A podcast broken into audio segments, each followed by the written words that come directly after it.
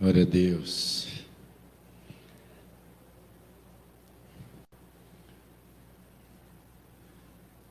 Amém, querido. Bênção. Essas nossas crianças. Queridos, estivemos nesse fim de semana envolvidos no término do curso, no treinamento de líderes de célula. Até então, eram os chamados auxiliares. E hoje eles terminaram, concluíram com excelência o curso de líderes. E ao final deste culto, nós estaremos apresentando cada um deles à igreja e assim oficializando eles como líderes de célula.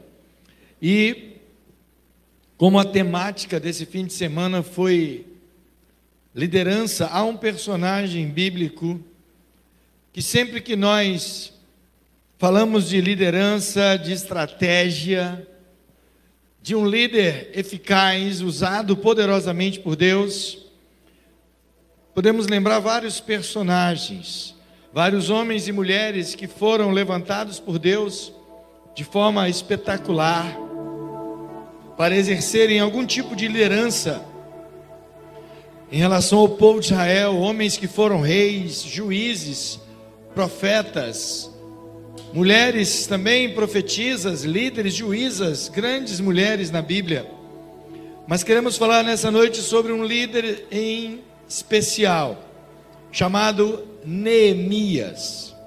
E eu te convido a abrir o livro que leva o seu nome, livro de Neemias, no primeiro capítulo, e eu vou ler do primeiro versículo até o versículo 4 apenas. Livro de Neemias, capítulo 1 do verso 1 até o verso 4.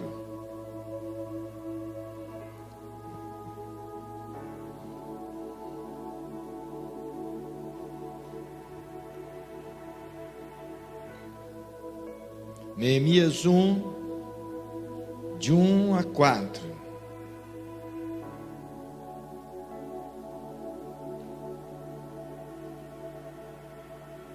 Amém, queridos? Diz assim a palavra de Deus. As palavras de Neemias, filho de Acalias, no mês de Quisleu, no vigésimo ano, enquanto eu estava na cidade de Suzã, Anani, um de meus irmãos, veio de Judá com alguns outros homens, e eu lhes perguntei acerca dos judeus que restaram, os sobreviventes do cativeiro, e também sobre Jerusalém. E eles me responderam: Aqueles que sobreviveram ao cativeiro e estão lá na província passam por grande sofrimento e humilhação. O muro de Jerusalém foi derrubado e suas portas foram destruídas pelo fogo. Quando ouvi essas coisas, sentei-me e chorei. Passei dias lamentando, jejuando e orando ao Deus dos céus. Palavra de Deus, amém, queridos? Amém? amém? Sim, eu pensei que os irmãos não tinham ouvido. Queridos, a história de, de Neemias, se você ler todo o livro, eu desafio você essa semana, gaste, invista um tempo lendo a palavra de Deus, se você às vezes não sabe que texto ler, que livro ler, leia Neemias. Neemias é um livro que você pode ler em poucos minutos, você lê todo ele. É um livro muito gostoso, uma história maravilhosa que narra o período que o povo passou no cativeiro e agora Deus tem algo extraordinário para que eles regressem a Jerusalém. E essa história de Neemias, ela fascina qualquer pessoa que tem interesse em fazer alguma coisa em prol do reino de Deus. A espiritualidade e a liderança são os assuntos principais desse livro da Bíblia, o livro de Neemias. Neemias, se fôssemos, eu quero dar um, um certo panorama histórico da vida dele, se fôssemos analisar as fases da vida de Neemias, poderíamos dizer que Neemias ele passou por três fases muito distintas. Quando começa a história de Neemias, ele já é encontrado como copeiro do rei. E ele está ali nessa função. Depois Neemias ele entra pela fase como um construtor. Porque na história dele você vai ver que ele vai para Jerusalém para reconstruir os muros. E por fim, lá no capítulo 7 e até o fim do livro, Neemias é o governador dali de Jerusalém. O livro de Neemias registra, querido, detalhadamente os fatos acerca da reconstrução do muro, como aconteceu, os, as dificuldades que ele teve, que ele enfrentou desde até o momento que ele recebeu a notícia, até quando ele começou a fazer a construção. Há uma coisa fantástica porque Neemias ele é totalmente direcionado por Deus. Nada do que aconteceu aconteceu por acaso, e eu quero que você veja isso comigo. E nós, quando olhamos para isso, a história, você talvez se pergunte, mas, mas ele ficou tão, tão triste assim, porque os muros estavam caídos da cidade.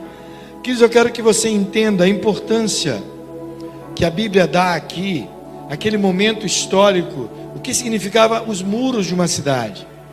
Os muros de uma cidade significava proteção, segurança. Significava que a cidade não era uma cidade abandonada, era uma cidade cuidada. Era uma cidade que o povo poderia viver dentro dela em paz, em segurança, porque tinha os seus muros que a protegiam. Hoje, os muros à nossa volta não são de pedras, como em Jerusalém, não são de argamassa, mas os muros que nós temos à nossa volta são os princípios da palavra de Deus, aos quais nós devemos sempre estar observando, sempre estar é, tentando obedecer, pelo menos em nossa vida. As cidades precisavam ser cercadas, porque uma cidade que não era cercada era totalmente vulnerável, era enfraquecida.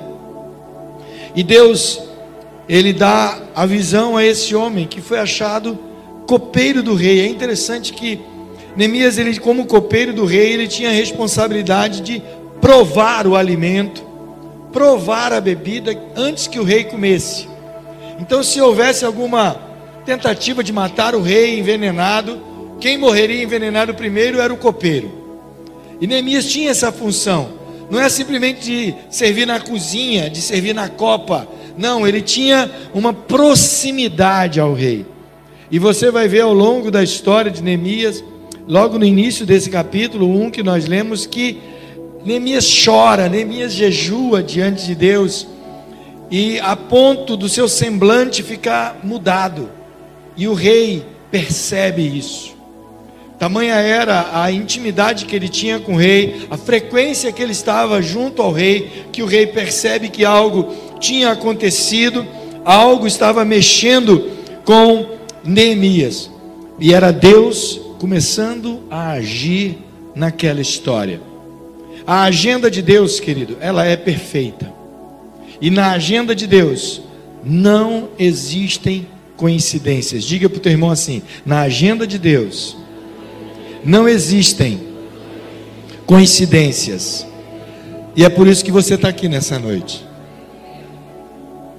Você tem ideia por que, que você está aqui nessa noite? Ah, eu tenho porque eu não tinha mais nada para fazer, eu vim para a igreja. Não é assim que funciona, não. Ah, eu vim porque me convidaram. Ah, eu vim por causa disso. Você pode, sabe, fazer uma lista de motivos que justificariam na sua mente o fato de você estar aqui nessa noite. Mas eu quero dizer para você nessa noite: você está aqui porque Deus te trouxe. Porque na agenda de Deus não existem coincidências. Tudo tem um propósito, das pequenas às grandes coisas, das coisas boas às coisas ruins que às vezes nos acontecem. Paulo vai dizer em Romanos capítulo 8, verso 28: tudo contribui para o bem daqueles que amam a Deus. E você não está aqui por acaso. Ah, queridos, muitos hoje, se eu perguntar aqui nessa noite, quantos gostariam de ser usados por Deus? Garanto que você ia levantar a mão, ia dizer um amém, ia dizer um glória a Deus, um aleluia. Mas muitos querem ser usados, mas não permite que Deus os molde.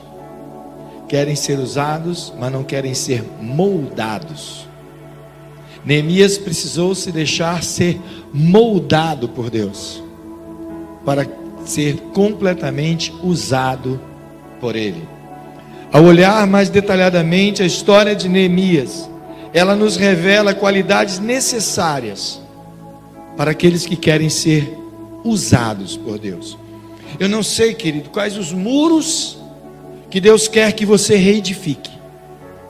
Talvez não sejam os muros da cidade. Talvez você está sonhando com algo, mas esse algo não é aquilo que Deus tem preparado para você. Talvez os muros que Deus quer que você reedifique são os muros da tua família. São os muros da tua própria vida, da tua própria espiritualidade são os muros da tua intimidade com Deus, são os muros dos teus relacionamentos frustrados e derrotados, são os muros de uma de sonhos que foram simplesmente abandonados porque os sonhos, os seus sonhos nesses últimos tempos foram completamente frustrados. Eu não faço ideia quais são os muros que Deus está te chamando a reedificar. Os muros da tua vida que muitas das vezes ruíram e deixou você completamente vulnerável, deixou você sensível, deixou você fragilizado, e a cada dia tem se abatido mais e mais, a ponto de quase desistir. Mas nessa noite eu quero dizer para você: Deus está te chamando aqui para reedificar esses muros esses muros que foram caídos, esses muros que foram detonados, esses muros que foram arrasados. E eu quero dizer para você que, para que você seja instrumento nas mãos de Deus para reedificar esse muro, que pode não ser somente seu, mas quando Neemias reedificou as muralhas de Jerusalém, aquilo não só trouxe benefício para Neemias, mas trouxe benefício para todos os habitantes que moravam ali em Jerusalém, trouxe benefício para aqueles que voltariam ainda do cativeiro, e nós vemos isso com Esdras. Depois Esdras constrói, reconstrói o templo e a cidade começa a tomar um novo corpo. Aquilo que Deus tem para você reedificar não é somente para você, mas é para abençoar a tua geração. Entenda isso. Olha para o teu irmão mais uma vez. Eu sou assim, querido, não adianta, vou ter que fazer terapia. Olhe para o seu irmão e diga para ele assim: em nome de Jesus, os muros que você tem que reedificar vai afetar a minha vida. Então, haja rápido.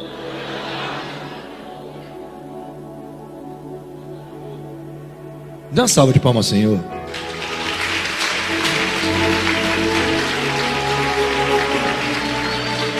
Querido, se você quer dar o primeiro passo na reedificação desse muro, você precisa de uma qualidade que Neemias tinha. Neemias era um homem espiritual. Mas o que, que tem a ver com a minha espiritualidade? Ah, eu vou me preocupar com a minha espiritualidade. Tem muita gente que se julga espiritual, que toma conta da espiritualidade. Não, eu estava vendo um vídeo de espiritualidade e eu descobri que eu tenho que alinhar o meu chakra. Eu tenho que colocar, fazer meditação. Não estou falando disso, não, querido. Espiritualidade que eu me refiro é entender que Deus é espírito, importa que seus adoradores o adorem em espírito e verdade, é relacionamento com Deus. Neemias era um homem que tinha um relacionamento com Deus, ele era totalmente dependente de Deus. O versículo 4 que lemos diz que quando ele ouviu essas coisas, ele mesmo dizendo na primeira pessoa: Eu sentei-me e chorei e passei dias lamentando, jejuando e orando ao Deus dos céus. Deixa eu fazer uma pergunta para você. Existem, eu acredito, existem muito, quando eu falei em muros aqui para serem reedificados na tua vida, eu creio que você lembrou de alguma coisa, Deus trouxe à tua memória alguma coisa, mas eu quero te dizer uma coisa muito interessante. Traga à tua memória algo que às vezes tem te preocupado.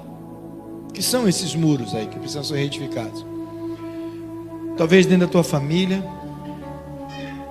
talvez no teu emprego, talvez na tua própria, própria teu próprio coração, tua mente. Não sei o que é. Se isso te preocupa tanto, deixa eu lhe fazer uma pergunta. Quando foi que você passou dias chorando, jejuando e orando a Deus para resolver isso? Talvez você diga: Ah, eu passei. Talvez a maioria vai dizer: Não, eu nunca passei. Você muitas vezes simplesmente está empurrando esse problema com a barriga. Quando Deus quer te ajudar a resolver.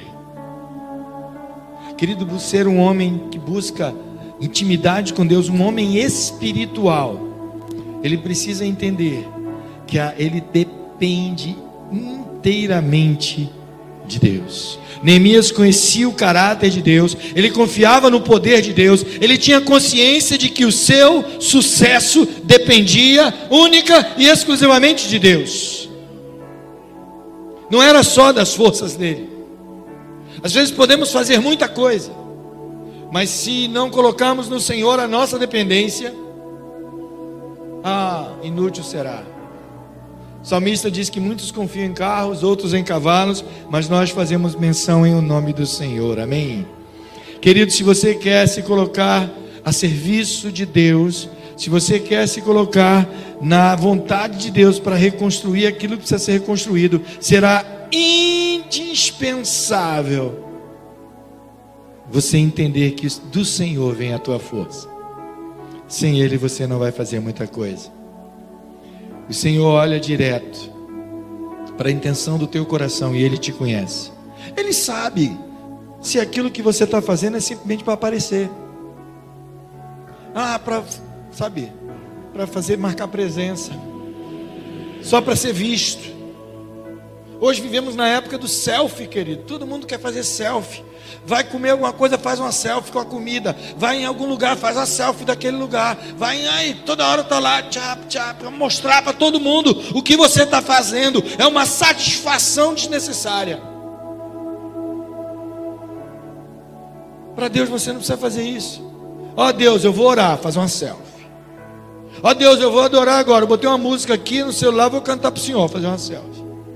Deus conhece a intenção do teu coração, querido.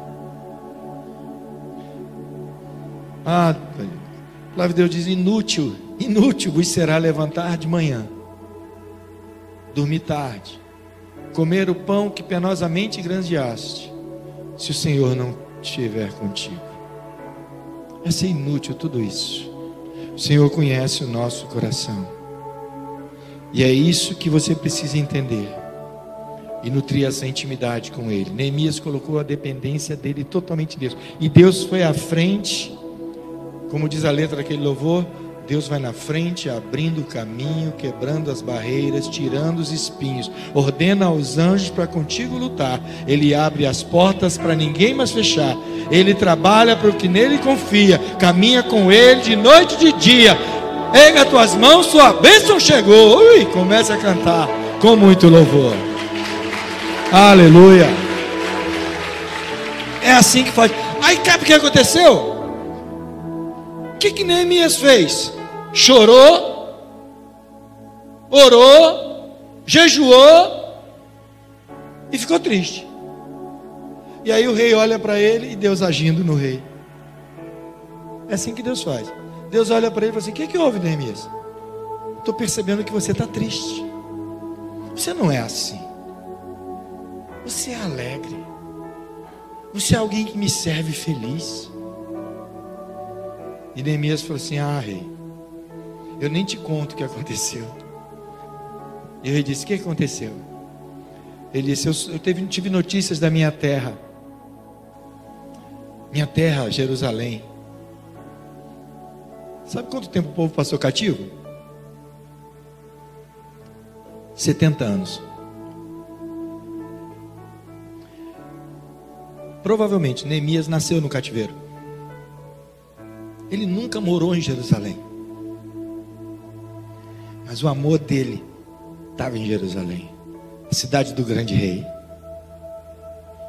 E ele chorou diante de Deus.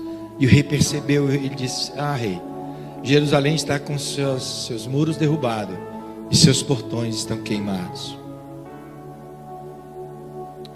E o rei disse: O que, que você quer? Eu quero lhe ajudar. Faça os planos. E Neemias fez os planos. Ah, e se o Senhor deixar eu ir lá? Ah, e se o Senhor me der material, me der, me der carta de autorização para que eu consiga madeira pedra, para que eu consiga pessoas, para que, ah, rei, o Senhor me dê carta de, de sabe, de autorização para passar pelos territórios. E o rei concedeu tudo que Neemias pediu, porque Deus estava com ele. Deus estava com ele. Ele vai na frente, querido, abrindo o caminho. E aquilo que você tentou tantas vezes não deu certo, mas quando você colocou Deus na frente, aquilo aconteceu que você disse: caramba. Você chega ao ponto de dizer assim: como foi fácil? Não, querido, porque ele chorou, ele orou e jejuou. Ele pagou o preço da intimidade com Deus. Muitas vezes você quer que as coisas aconteçam na tua vida, mas não quer pagar o preço. Não quer pagar o preço da intimidade com Deus. Pague o preço. Vale a pena. Segunda coisa que eu quero destacar que nós vemos na vida de Neemias. Quando Neemias sentiu na própria pele a dor que seus irmãos estavam sofrendo em Jerusalém, ele tornou aquela dor dele. O nome disso é empatia. É sentir a dor do outro. É saber que quando a palavra de Deus diz chorai com os que choram e alegrai-vos com os que se alegram, não é simplesmente um versículo de autoajuda, mas é uma realidade para ser vivida na nossa vida. É você olhar para o teu irmão, é como Jesus olhava para aqueles enfermos e tinha compaixão deles. Aquela multidão seguia Jesus por três dias e não tinha o que comer. E diz o texto que Jesus olha para eles e tem compaixão deles, como ovelhas que não têm pastor. E faz o milagre da multiplicação dos pães e peixes e alimenta aquela multidão. Ter compaixão, empatia, pessoas que Neemias não conhecia pessoalmente, mas que precisavam de alguém que orasse, jejuasse e chorasse por eles. Quantas vezes você já orou, querido, pelas pessoas que sofrem, que estão sofrendo hoje? Pessoas desabrigadas, pessoas sem um teto, pessoas que às vezes não têm o que comer pessoas que estão em leitos de hospital. E muitas vezes você só abre a boca para dizer: graças a Deus que não sou eu.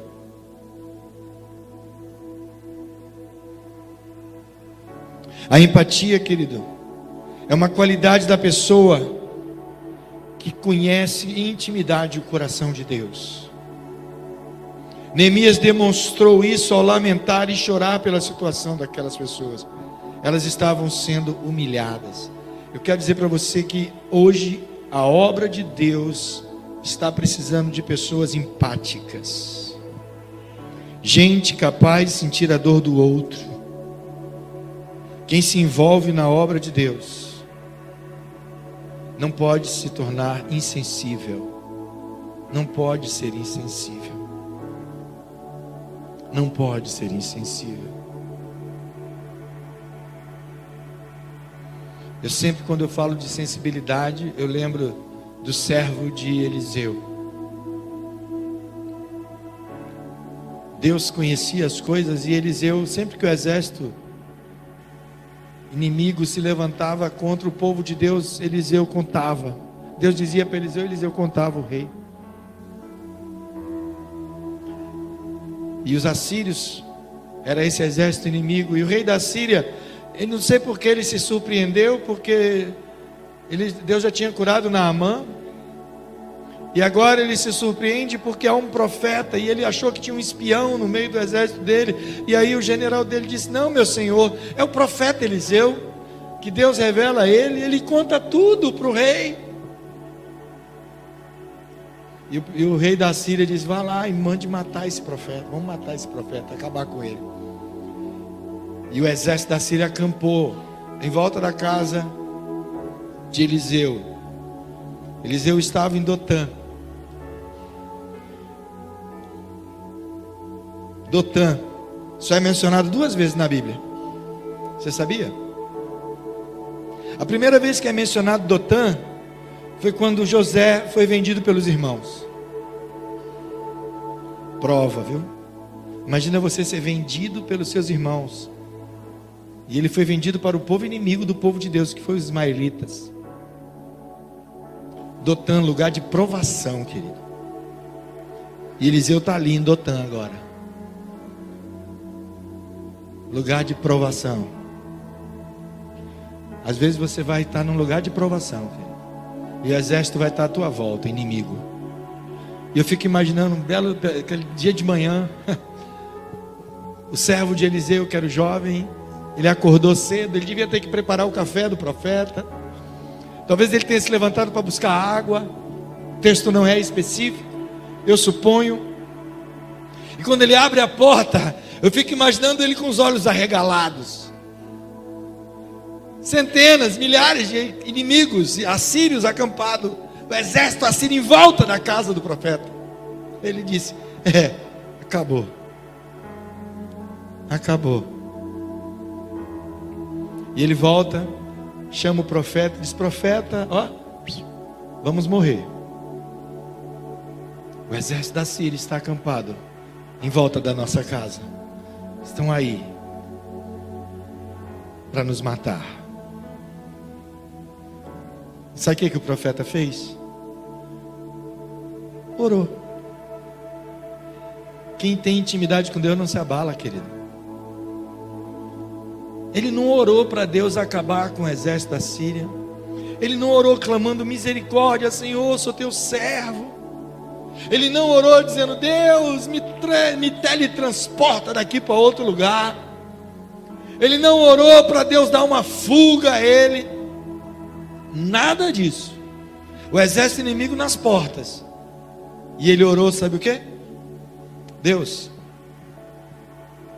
abra os olhos do meu servo.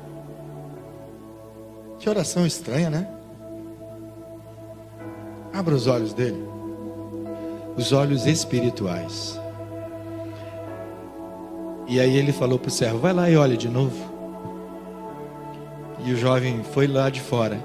E o profeta perguntou: O que, que você está vendo agora? Aí ele: Ah, meu senhor, eu estou vendo o exército da Síria. E por trás deles, eu estou vendo um exército de anjos com carros de fogo e espadas de fogo, protegendo o profeta. E os anjos do Senhor cegou o exército da Síria, que ficaram tateando e pediram ajuda. E Eliseu levou eles para dentro da cidade inimiga, diante do rei. E quando chegou lá dentro da cidade, todo o exército da Síria dentro da cidade, Samaria. E dele disse: Agora Deus, abre os olhos deles. E Deus fez eles enxergar de novo. E o exército disse: Vamos morrer. O exército da Síria. E o rei Samaria falou: Agora vamos matá-lo. E o profeta disse: Não. Alimentem o exército da Síria e deixe eles embora. Eita, já imaginou Deus mandando você alimentar seus inimigos e deixar eles embora? Que aqueles que você julga ser seus inimigos, muitas das vezes estão cegos, não sabem o Deus que você serve, não sabe o Deus que você crê, não conhece o Deus que você confia, não conhece o Deus que você serve de todo o teu coração. Ah, querido, está difícil de enxergar. Senhor, abra meus olhos espirituais, para que eu sinta não adianta você cantar dizendo, eu quero sentir o que tu sentes, eu quero amar com o teu amor, eu quero sentir o teu coração. Não é, não adianta cantar assim, querido, se você não está disposto a fazer isso. Se você não está disposto a abençoar a vida até daqueles que te perseguem, daqueles que falam mal de você, daqueles que te caluniam. Orai pela paz em Jerusalém, diz a palavra. Orem por aqueles não somente que, são, que estão te abençoando. A nossa tendência é amar quem nos ama. Jesus falou: se você amar apenas quem te ama, que benefício você faz? Até os hipócritas fazem isso, os fariseus. Mas ele disse: antes amai vossos inimigos, não odiai. Eita, como é difícil. Geralmente você quer que seus inimigos morram, né? Senhor, mate meus inimigos. Mas Deus disse: ame-os empatia. Sentir a dor do outro. E a última coisa que eu quero destacar, querido, se você quer verdadeiramente ser usado por Deus como um reconstrutor de muros, você precisa ter visão. Como assim visão? Como essa do jovem servo de Eliseu. A visão eu gosto muito dessa definição de visão espiritual. Visão é uma nítida imagem mental de um futuro desejável concedido por Deus aos seus servos escolhidos, baseados numa compreensão correta de Deus, do ego e das circunstâncias. Olha só, vou repetir que ela é grande. Vou resumir na melhor forma. Visão é aquilo que Deus te dá, segundo o desejo do teu coração, mas segundo a vontade dele. Você deseja, Ele sonda o teu coração e te concede. Mas você já está vendo o que vai acontecer. Visão. Tem alguém aqui que tem algum familiar que ainda não é salvo por Cristo? Quem tem alguém na família que ainda não é salvo por Cristo? Sabe o que é visão? É você já enxergar ele salvo. Isso é visão desejável de Deus. Ah, mas ele é incrédulo, ele não quer saber. Querido, você já está vendo. E quer surpreender essa pessoa? Chegue para ele assim: rapaz, eu estava lá na igreja e Deus me deu uma visão de um dia que um dia você vai estar tá lá comigo adorando a Deus. Ele vai dizer: Você está louco? Eu falo assim: Eu estou louco de paixão por Deus.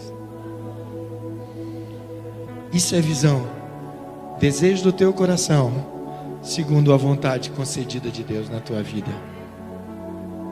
Neemias teve uma visão de ver os muros reconstruídos da sua cidade, de ver ela reedificada para a glória de Deus. Na tua vida, querido, eu tenho aprendido, aliás, na nossa vida, né, eu tenho aprendido no nosso dia a dia, que existem três tipos de pessoas. Quando nós falamos de visão, de execução de alguma coisa, as pessoas se classificam em três tipos, e eu queria saber que tipo você é. Pense aí. Primeiro tipo de pessoa é aquelas pessoas que têm a visão, mas somente veem as coisas acontecendo. Elas querem ver as coisas acontecendo, elas só veem isso. Alguém disse para ela assim: ah, olha, vão, sabe, sei lá, vão calçar essa rua aqui, vão fazer uma perimetral. Ah, eu só vou acreditar vendo. O dia que eu ver, eu preciso ver. Elas são classificadas como, como Tomé mesmo precisa ver, elas só veem as coisas que estão acontecendo. Ela não consegue ver aquilo que o futuro pode reservar. Por exemplo, hoje nós, eu me ve, nós estamos aqui num templo pequeno, mas eu já vejo um templo maior, num terreno maior, com, que eu não preciso fazer três cultos no domingo, que eu possa fazer um só, que você chegue de carro e estacione o carro na porta da igreja, e um servo do Senhor vai pegar teu carro e vai pedir a chave, vou estacionar teu carro, varão. E no final da, do culto ele vai trazer o teu carro para você e vai te entregar a chave. Eu visualizo isso. Eu tenho essa visão, querido. Eu tenho a visão de que quando você chegar com o teu filho ali no portão da igreja, alguém vai pegar a mão do teu filho e vai dizer: Papai, tchau, filhinho, tchau. E ele vai, vai levar o teu filho para o culto do filho, do teu filho. Aonde vai ter um pregador criança, vai ter, sabe, as salas para ele, vai ter um templo para ele adorar. Eu vejo isso. Eu começo a ver essa igreja mandando missionários para todos os lugares do Brasil e do mundo. Isso é uma visão, querido porque eu não posso fazer parte daqueles que somente querem ver quando a coisa acontecer. Deus disse para Moisés: Você não vai entrar, Moisés, na terra prometida, porque eu mandei tocar na pedra e você feriu a pedra. Mas sobe o monte, você vai vê-la. Pelo menos você vai vê-la. Eu digo para Deus: Deus, eu não sei se vai ser na minha geração que tudo isso que eu sonho acontecer, mas Senhor, a visão eu já tive, eu já estou satisfeito. Se Deus me tomar agora, pouco, daqui a uns anos, eu já estou feliz, porque eu já sei o que vai acontecer lá na frente. Não faça parte do grupo que simplesmente só acredita naquilo que vê. Querido. Segundo grupo, é não somente aqueles que só veem, mas aqueles que fazem as coisas acontecer. Ah, ele, ele, ele, ele, ele, ele vê e não fica satisfeito, ele quer fazer acontecer. Peraí, precisa de quê? Ah, precisa de levantar uma parede aqui, então vamos levantar. Pega, pega aí a ferramenta, pega ali a areia, pega o tijolo, pega cimento e vamos levantar essa parede. Eles fazem a coisa acontecer. Eu amo esse tipo de gente. É o melhor tipo. Ele tem a visão e bota em prática. Ah, hoje lotou. Já fala, bicho, está lotado. Não vai ter cadeira suficiente. Já foram lá, pegaram cadeira, limparam, já botaram, já está tudo feito. Fazem a coisa. Precisa de quanto? Precisa de mais 10, mais 20? Está ali. Faz a coisa acontecer, não espera. Porque quando você comunica um problema, você é parte dele. Mas quando você comunica e resolve, você foi o solucionador. Aprenda a fazer a coisa acontecer, querido. Não adianta, tem marido que chega em casa, mulher, tem comida não. Se vira, rapaz. É dever dela. É. Tu tem tanta coisa que é teu dever, tu não faz, não serve. Primeiro dever teu é não reclamar da tua mulher. Primeiro dever da mulher, não reclamar do marido. Bispo, eu vou fazer o quê? Minha vida é reclamar dele. Olha. Comece amando ele. Faça a coisa acontecer. Precisa ser feito, faça. Eu não tenho tempo, é você então a pessoa certa. Neemias, peraí, Neemias foi reconstruir os muros em Jerusalém, não foi? Ele estava desocupado no reino? Uh -uh. Ele exercia uma profissão de alta responsabilidade. Ele provava a comida do rei. Caramba! Pense, ok, me dê qualquer profissão, mas não me dê uma dessa. Rei é uma pessoa que todo mundo quer matar. Os inimigos querem matar. Aí, qual a forma que eles, eles não conseguiam chegar no rei com espada, com faca, mas com veneno era mais fácil. Aí vai o coitado do copeiro provar a comida. Misericórdia. Ele não estava à toa e Deus chamou ele para reconstruir os muros. Faça parte desse segundo grupo. Aqueles que fazem as coisas acontecer. E o terceiro grupo, esse grupo é engraçado. Ele até crê, ele até confia, ele até acredita, ele até tem a visão, mas quando as coisas acontecem, eles se espantam. Uau, não é que deu certo? Oh, ainda é cara de pau, ainda chega e diz: Olha, eu estava acreditando que isso ia dar certo fez nada para acontecer. Mas eu, eu sabia que ia dar certo. O que, que você fez para ajudar? Nada, mas eu sabia que ia dar certo. Eu tinha certeza. Mas não faz nada. Só sabe dar pitaco. Ah, querido. Neemias era parte do grupo que fazia as coisas acontecer.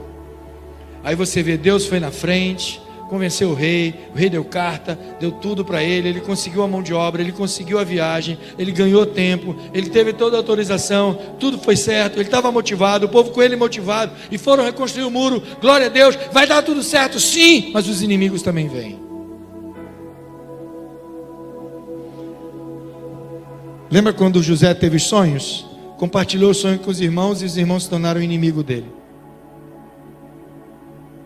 Vamos lá, Olhe para a pessoa que está do teu lado. E diga para ele assim: Teus inimigos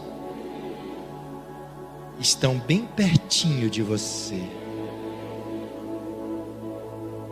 Misericórdia, sou eu não. É. Às vezes seus inimigos estão dentro da tua casa. São as primeiras pessoas que tentam te desmotivar são as primeiras pessoas que tentam colocar você para trás. Tentam desestimular você, tentam, ficam dizendo para você que não vai dar certo. Largue com isso, deixe disso, pare com isso, abandone isso, esqueça isso. Jeremias estava lá e tinha três personagens que aparecem na história: Sambalate, Tobias e Jezém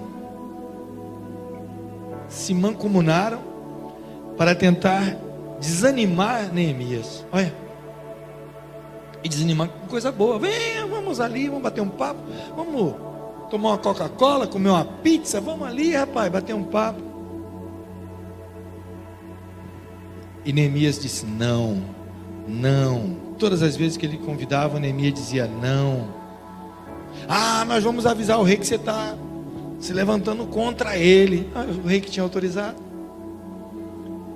Até que Neemias disse: Eu não posso parar o que estou fazendo, porque o que eu estou fazendo é uma grande obra.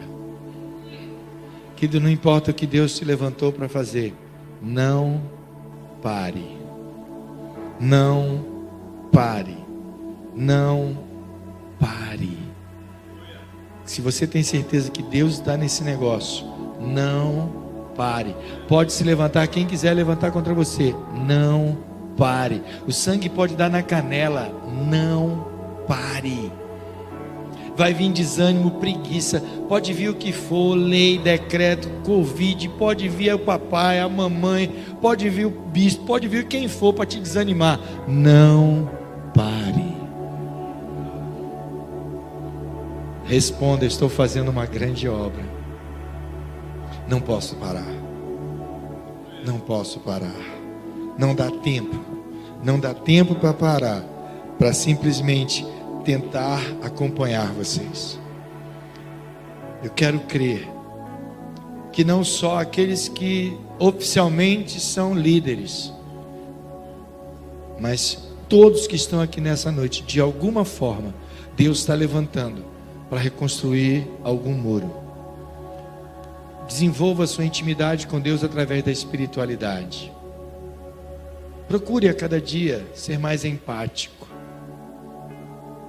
e busque, busque desenvolver mais e mais a sua visão. Tenha visão aguçada. Visão aqui também tem a ver com sonho, com desejos. Apresente os teus sonhos e os teus desejos aos pés do Senhor. E eu tenho certeza que Ele vai estar nesse negócio com você. Amém? Feche seus olhos.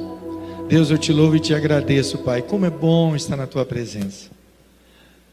Ó Deus, assim como tu escolheste, levantaste Neemias, um homem, ó Deus, simples, que exercia uma profissão dentro do palácio e agora tu levanta ele para ser um reconstrutor dos muros de Jerusalém, para ser um governante daquela cidade. Ó Deus, que coisa linda. E ó Deus, não importa, Senhor, o que os teus filhos nessa noite precisam reconstruir em suas vidas que eles possam buscar intimidade contigo e pegar de ti, ó Deus, a orientação necessária, a visão necessária para fazer a obra que eles precisam fazer. Ó Deus, declaramos, Senhor, que tu és lindo e maravilhoso e tu estás sempre conosco. Tu não nos deixas sós, tu não nos abandona, tu sempre nos ajuda em tudo aquilo que venhamos a fazer. Pai, não queremos fazer parte daquele grupo que simplesmente esperam as coisas acontecer para dizer que elas aconteceram. Nem, ó Deus, parte do grupo que se surpreende quando as coisas acontecem. Mas queremos fazer parte do grupo das pessoas que fazem as coisas acontecer. Ó Deus, abençoa a tua igreja nessa noite. Que a honra, a glória e o louvor sejam dados somente a ti, Deus. Muito obrigado. No nome de Jesus nós oramos e agradecemos. Amém, Senhor.